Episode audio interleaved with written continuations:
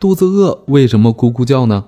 对不爱吃早饭的人来说，有一件事是最让人尴尬的，就是快到中午的时候，肚子一个劲儿的咕咕乱叫，甚至会被周围的人听到。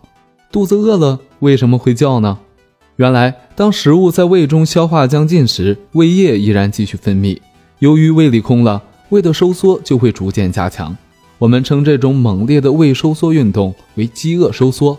当胃进行饥饿收缩时，胃内的液体和吞咽下去的气体在胃内便不得安宁，它们一会儿被挤到东，一会儿又被挤到西，这时就会产生咕咕的声音。